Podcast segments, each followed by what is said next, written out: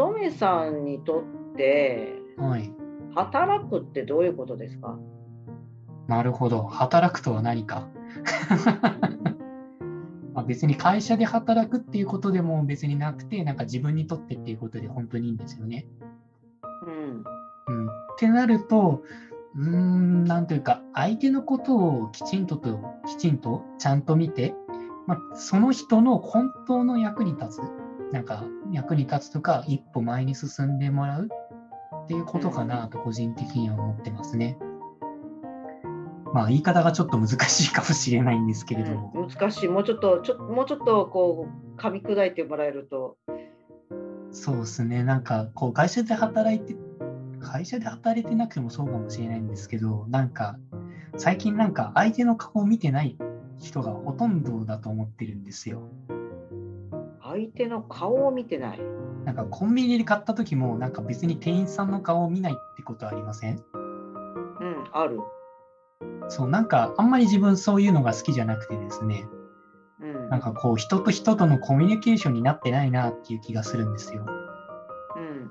なんかまあ別に役割だけ果たせばそれでいいっていうかもしれないんですけども、なんかこう働くっていうのを考えたんだったらば、まずは相手のことをちゃんと見たいなと思ってるんですね。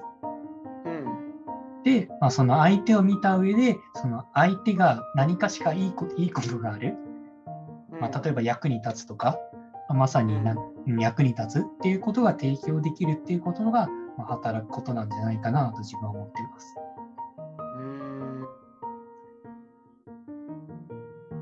まあ、これでも難しい言い方ですかね。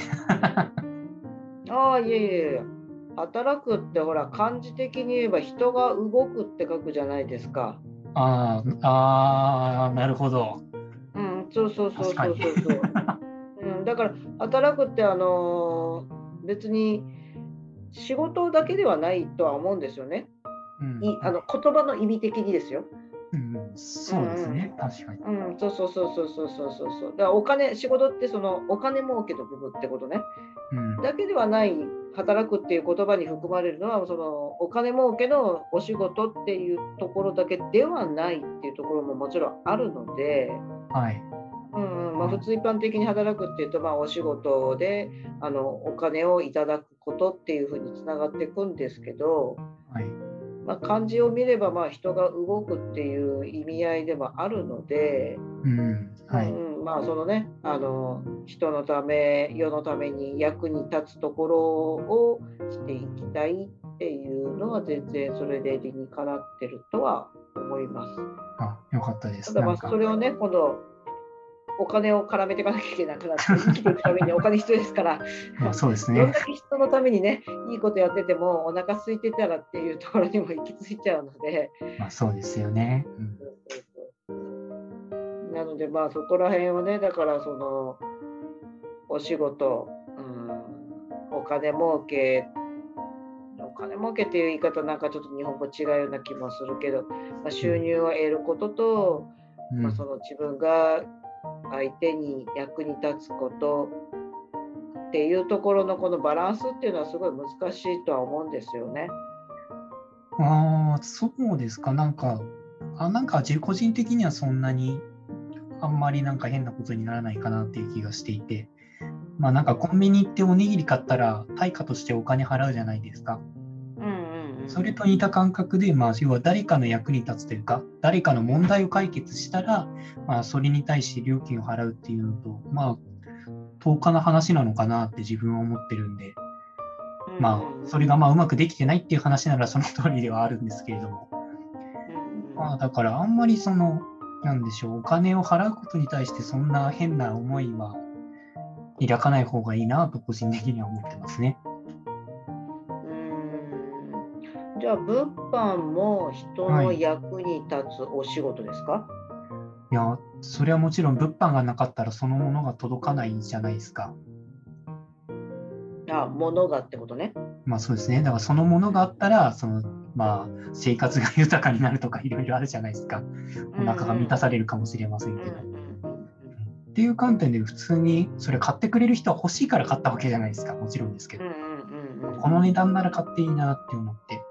まあ、なんで別段やさすがに役に立っていただけなかったら、買ってくれさえしないゴミだと思ってるんで、全然大丈夫だと思ってます。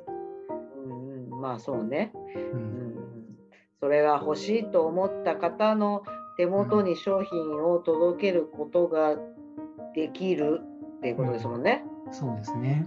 うんうん、そのお手伝いをその方がそのものを手に入れて豊かになるそのお手伝いが物販ってことですね。そうですね。まあ、だから、まあ、そのものが、なんでしょうね、例えば沖縄しかないってなったら、毎回毎回沖縄まで行くのしんどいじゃないですか、当たり前ですけど。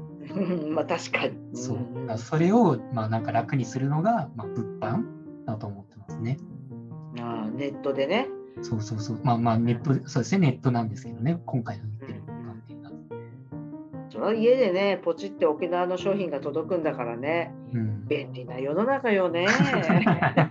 そう、だいぶ便利になってるんで、全然そんな人からお金をむしり取ってるとか、そういう話ではないと思ってるんで、うんお互いにウィンウィンな話だと思ってます。えネットで例えばポチったら乙女さんが沖縄まで何か塩を買いに行ってくれるとかそういうわけではないんだよね。あもちろんそういうわけではないです。あのそしたら自分会社員やってないです。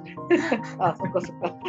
全国各地走り回ってて商品を買いあさりに行ってるとかね。で それはそれで家が圧迫されるんで、全然そういうことではないんで大丈夫です。いやいやほら商品を頼んでくれたお客様のために僕はその方のために役に立ちたいんですとかって全国各地走り回ってますとかっていうわけではないんですよね。そうですね。あの他にももっとやりたいことはいっぱいあるんで、あと副業としてできないんで安心してください、そこは。うんなるほどね。ちょっとごめんなさい。なんか乙女さんが全国そういうイメージ各地走り回ってるイメージをしちゃったもんだから。そうですね。まあ、確かにそういうイメージですね、普通だと。うん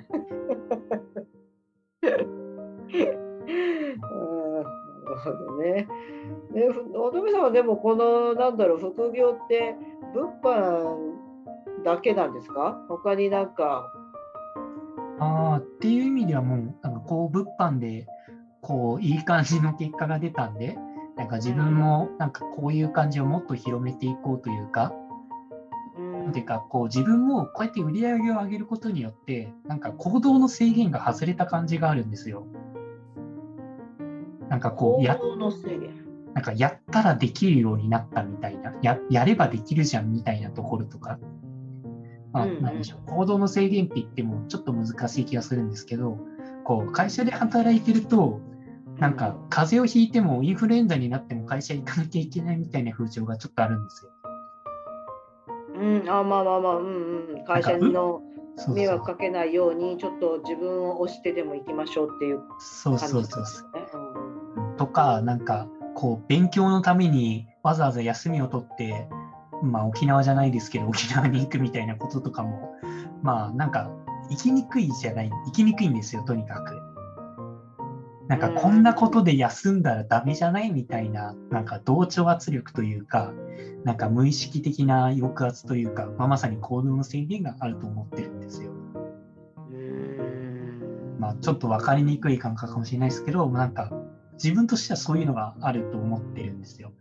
まあ、だからなんか有給20日間も与えられているのに2、3日しか取れないとか、まさにそういう典型だと思うんですね。確かに会社員ってそうですね。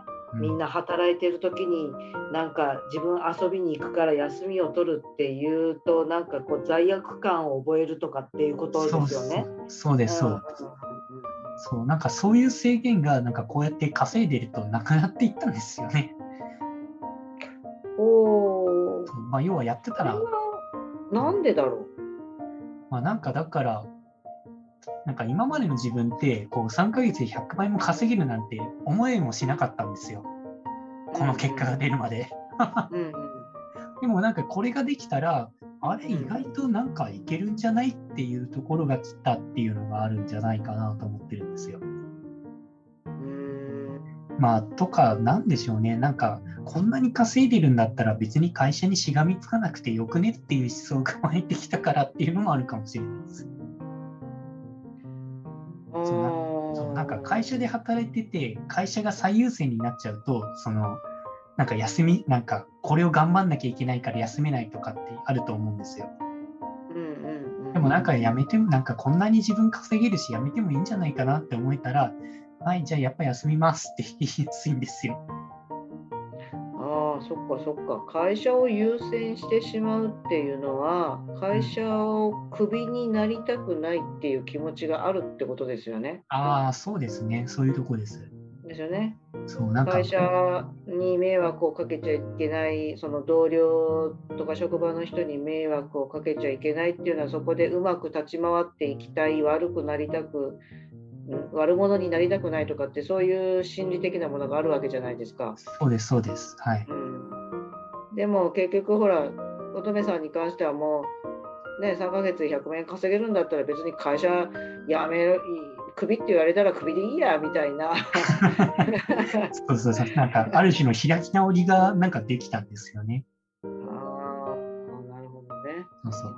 っていうのもあって、うんうんあれやばい、ちょっと元の話を今若干 忘れかけちゃいましたけれども、そうっていうのもあったんで、なんかそう、こういうのをやっていけば、なんかもっとなんか人生楽しくなれるんじゃないっていうことで、まあ発信、発信を始めているような状況ですね。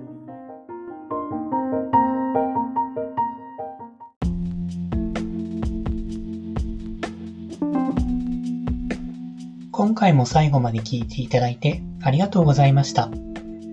もしよろしければ、いいねやフォロー、コメントをもらえると嬉しいです。通勤電車なので、流れ聞きなどに活用していただけると、また嬉しいです。他にもメルマガなどを配信しておりますので、自己紹介の下の方に URL があるので、登録していただけると嬉しいです。ご視聴ありがとうございました。